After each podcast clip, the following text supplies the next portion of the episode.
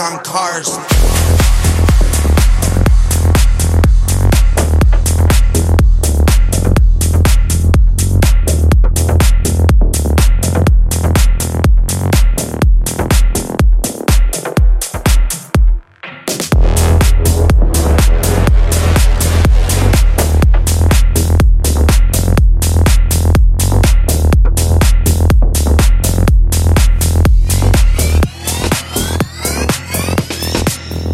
Wasn't made for nine to five.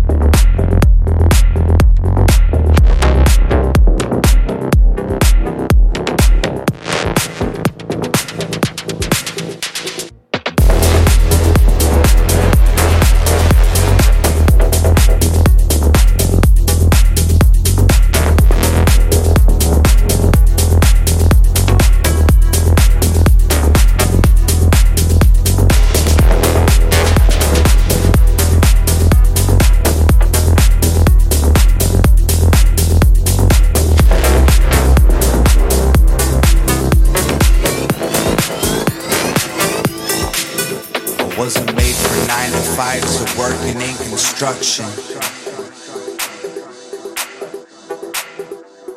And I don't want an application or a half an hour lunch.